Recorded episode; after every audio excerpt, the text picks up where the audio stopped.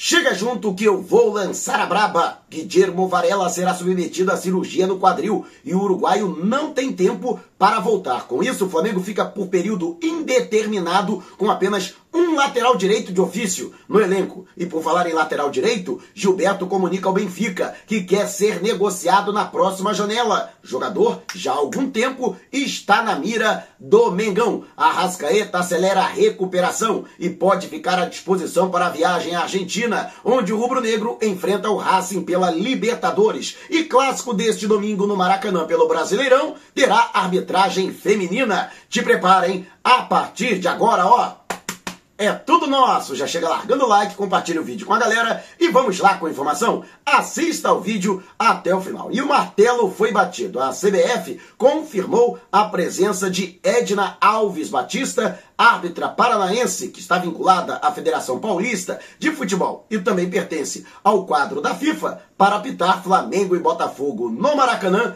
neste domingo, pela terceira rodada do Campeonato Brasileiro. Edna se notabilizou a se tornar a principal árbitro, a primeira árbitra a apitar uma final de Campeonato Paulista, na primeira partida entre Água Santa e Palmeiras, na vitória do Água Santa naquela oportunidade. Ela que já está há algum tempo aí no quadro principal da CBF e que também tem apitado partidas internacionais, além desse fato de ter apitado pela primeira vez como mulher uma final do Paulistão, ela também se tornou a primeira árbitra a participar de um Mundial de Clubes em 2021. Portanto, já tem experiência internacional, cometeu alguns erros grosseiros aí ao longo da sua carreira, soprando o apito. Mas de qualquer forma, foram poucos, né? E no meu entendimento, ela apita muito mais que muito marmanjo aí vestindo aí a roupa de árbitro, né? Então, desejo aí boa sorte para a Edna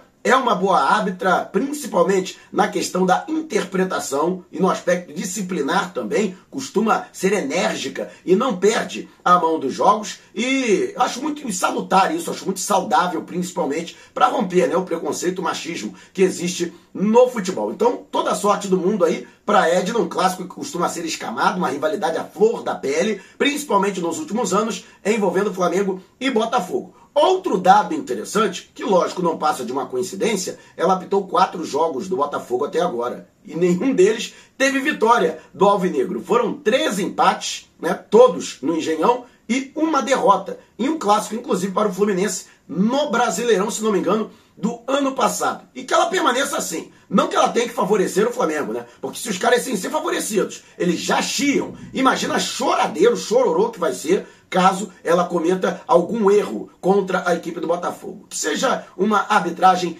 imparcial, discreta e que os protagonistas sejam jogadores dentro de campo. E você conhece essa árbitra, a Edna Alves Batista? Realmente, ela tem qualidade? Deixe abaixo o seu comentário. E o Flamengo, que pode contar aí com uma situação ruim para os próximos jogos. Até porque o rubro-negro ficou com apenas um lateral direito de ofício no elenco. Trata-se do jovem Wesley, inclusive. Ele que é uma solução caseira, já que foi alçado a equipe profissional, né, de maneira definitiva, do sub-20. Um jogador que surgiu muito bem no final, na última rodada do Brasileirão de 2021, quando pela primeira vez, apesar da derrota para o Atlético Goianiense, ele foi bastante elogiado naquela derrota por 2 a 0 em sua primeira oportunidade na equipe principal do Flamengo. Inclusive, Wesley foi muito elogiado na goleada por 8 a 2 do Mengão sobre o Maringá, que carimbou a classificação para as oitavas de final da Copa do Brasil. O problema é que o garoto não tem um substituto.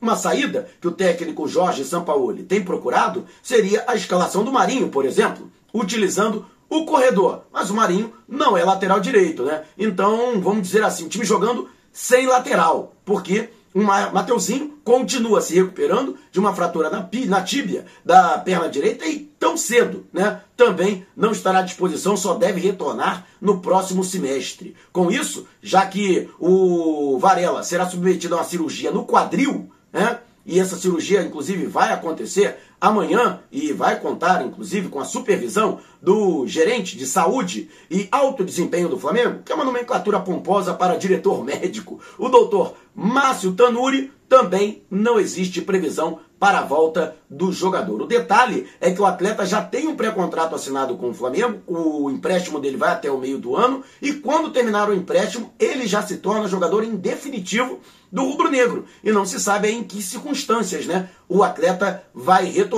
Eu, particularmente, acredito que foi um erro crasso de planejamento do rubro-negro. Primeiro, ao permitir que o Rodinei na sua melhor fase do Flamengo, saísse de graça para o Olympiacos da Grécia. Está rodando, inclusive, lá, até hoje. E segundo, não procurar no mercado um substituto imediato para esta posição, já que havia perdido um titular, Rodney que terminou como dono da lateral direita do Mengão, e, portanto, agora o Flamengo está pagando né, por essa falta de planejamento. E o pior, com dinheiro no bolso. E você, o que acha dessa situação? Deixe abaixo o seu comentário. E antes de a gente partir para o próximo assunto, quero agradecer demais você que manda superchat super sticker durante as nossas lives, a você que adere ao clube de membros, tem um novo, uh, novo, novo perfil, hein? tem uma nova categoria, Lança Braba. Além de concorrer a uma camisa neste sábado, hein? Você pode ganhar uma camisa do Mengão e também pode participar ao vivo comigo em uma das minhas lives. Você que clica no coraçãozinho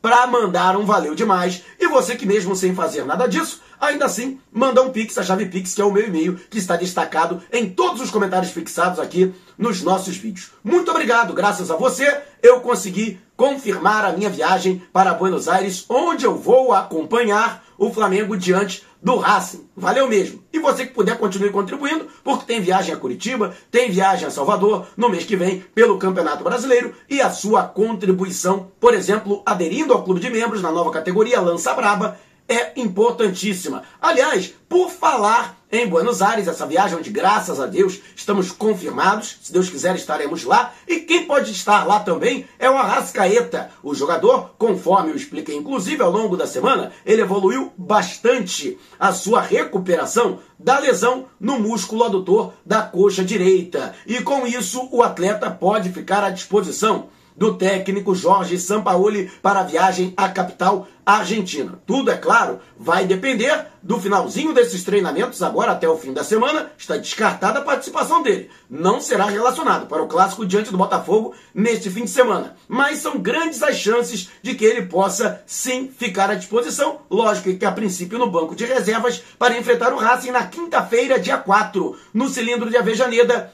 pela Copa Libertadores da América. Jogo importantíssimo para selar o destino do Flamengo na sequência da fase de grupos. O Flamengo que é integrante do Grupo A e neste momento está abaixo do próprio é, Racing que é, tem aí é, 100% de aproveitamento. Dois jogos e duas vitórias. No entanto, existe muita cautela, muito cuidado nessa recuperação do uruguaio, caso ele não possa atuar diante do Racing, é certo que ele viajará para Curitiba para enfrentar o Atlético Paranaense na Arena da Baixada. Mas o jogador pode sim aparecer, quem sabe será uma grata surpresa o retorno de Arrascaeta. E uma boa dor de cabeça, né, para o Jorge Sampaoli, que vai ter que encaixar aí esse quebra-cabeça quando todo mundo tiver à disposição. Bruno Henrique, por exemplo, que se recupera de uma tendinite. Quando toda essa galera tiver à disposição, quero saber como é que o nosso querido Sampaoli, como é que o Brabo vai montar esse esquema principalmente na parte ofensiva. E você, o que acha? Deixe abaixo o seu comentário. E antes da gente partir para o próximo assunto, tá lançado o desafio, hein?